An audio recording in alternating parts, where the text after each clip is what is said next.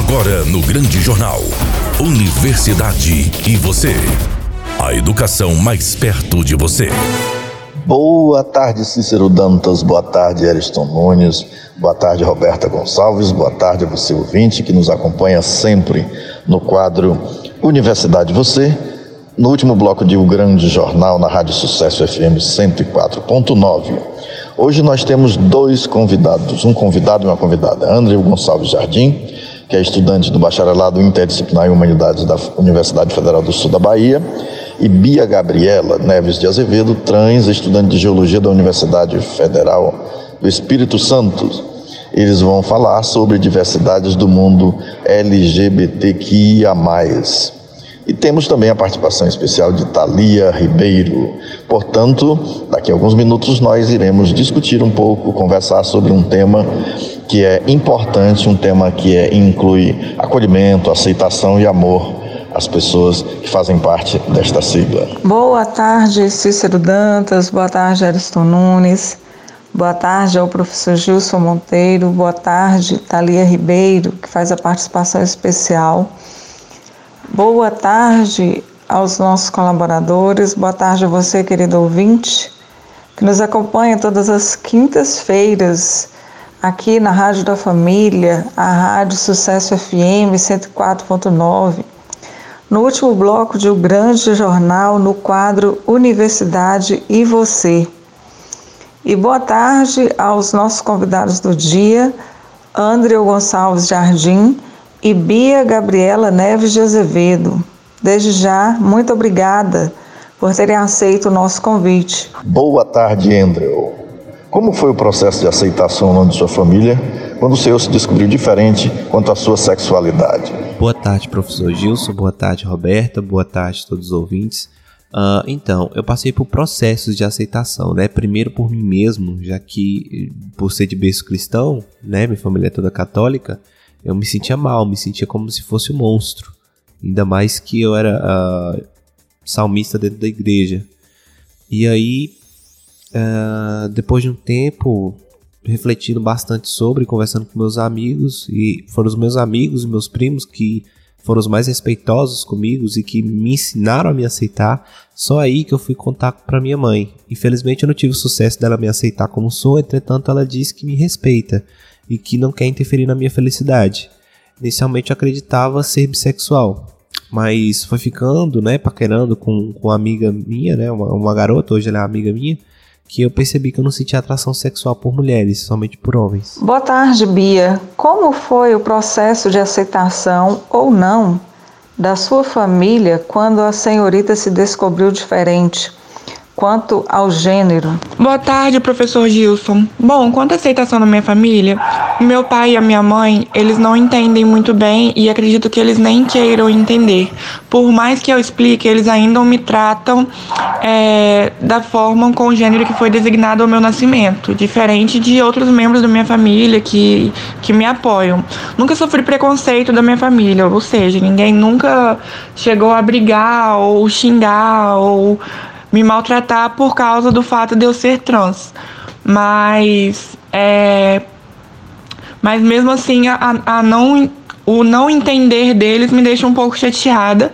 Mas eu espero que, que isso com o tempo mude. A gente conversa. Eu tenho uma relação bem legal com a minha família e a gente conversa bastante. Então acredito que futuramente eles vão entender e vão começar a me tratar como eu quero ser tratada. Andrew, a comunidade LGBTQIA sofre quais tipos de discriminação? Todas.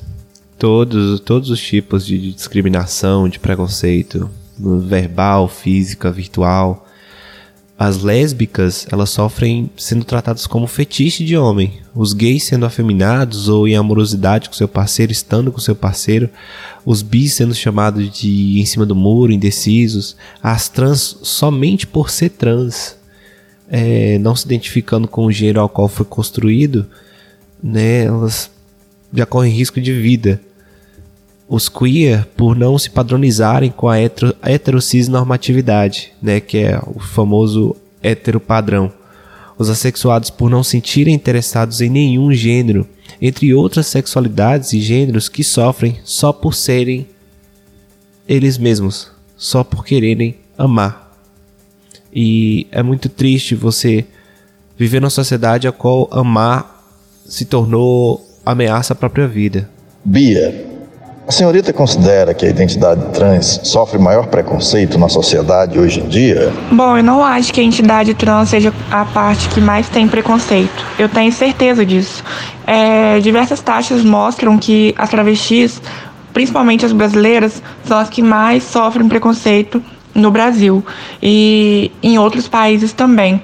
É, ser trans é muito difícil, principalmente para as mulheres, porque nós sofremos a transfobia e o machismo.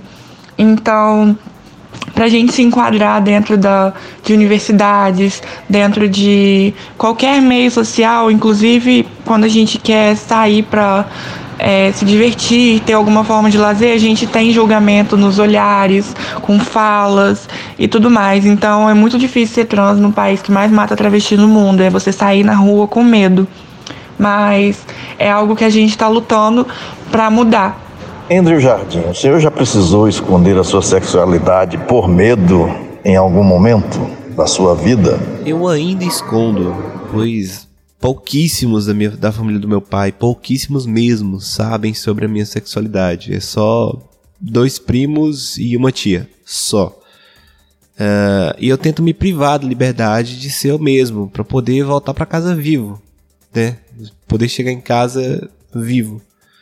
Uh, se estou com meu namorado, passou o barulho de um carro, o barulho da moto, a gente escutou vozes, a gente já disfarça, finge que é amigo ou conhecido, já não troca as mesmas carícias que a gente trocaria se fosse um casal hétero, né, um homem ou uma mulher. Uh, a gente finge ser desconhecido quando tá na rua.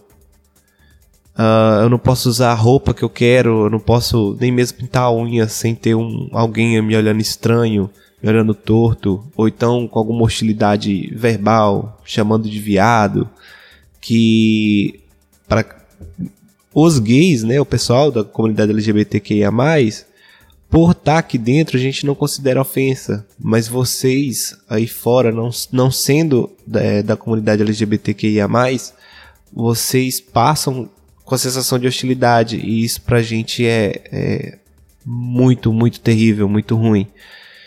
Uh, e vai intimidando a gente, né? A gente vai ficando cada vez mais triste, deprimido. Não é à toa que as taxas de suicídio dentre a comunidade LGBT é uma das maiores do mundo.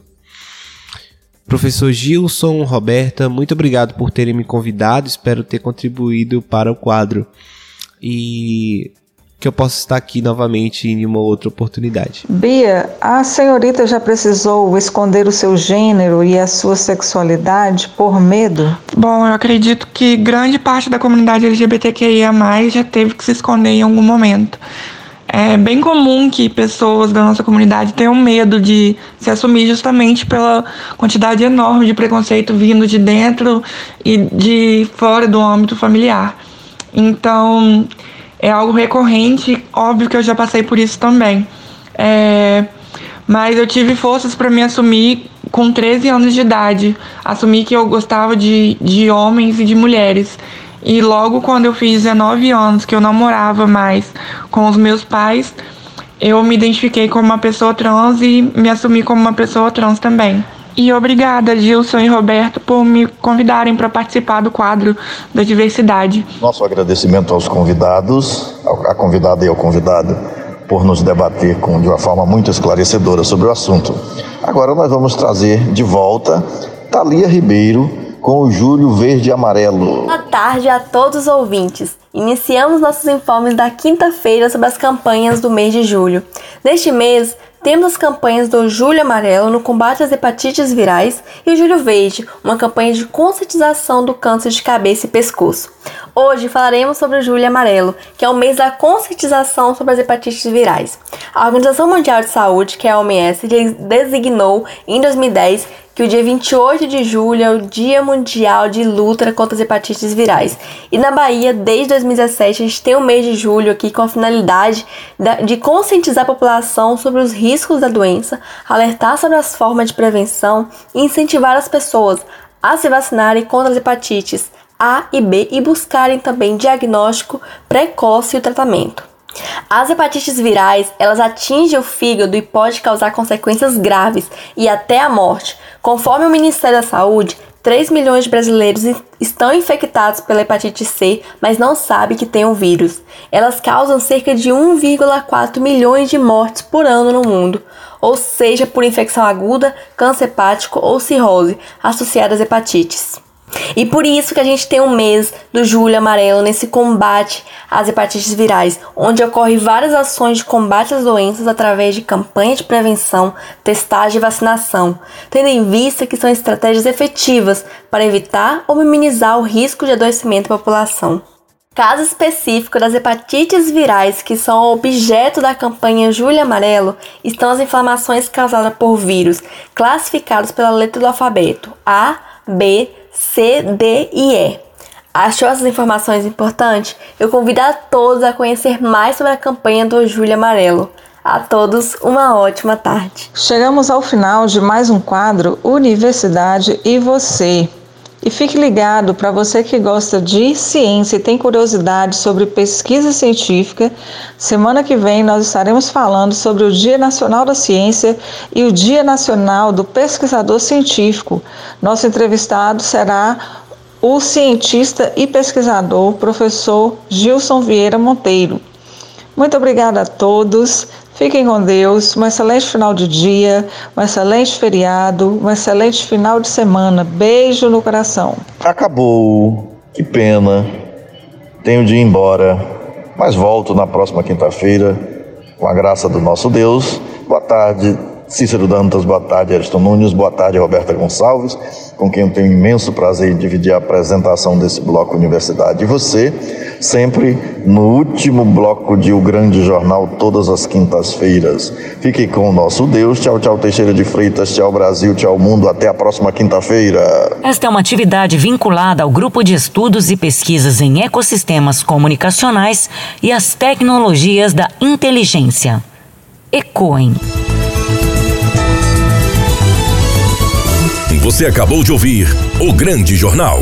Apresentação: Cícero Dantas. Reportagem: Márcio Barney e André Santos. Produção e sonoplastia: Eriston Nunes. Direção-geral: Leco Gomes.